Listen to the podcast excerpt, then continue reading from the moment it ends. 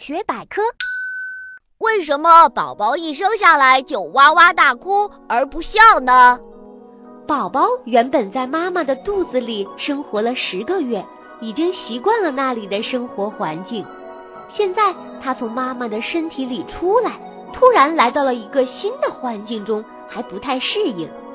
再加上鼻子、嘴巴和身体里面的肺第一次受到自然界空气的刺激，它就会大声叫喊，于是便哭了出来。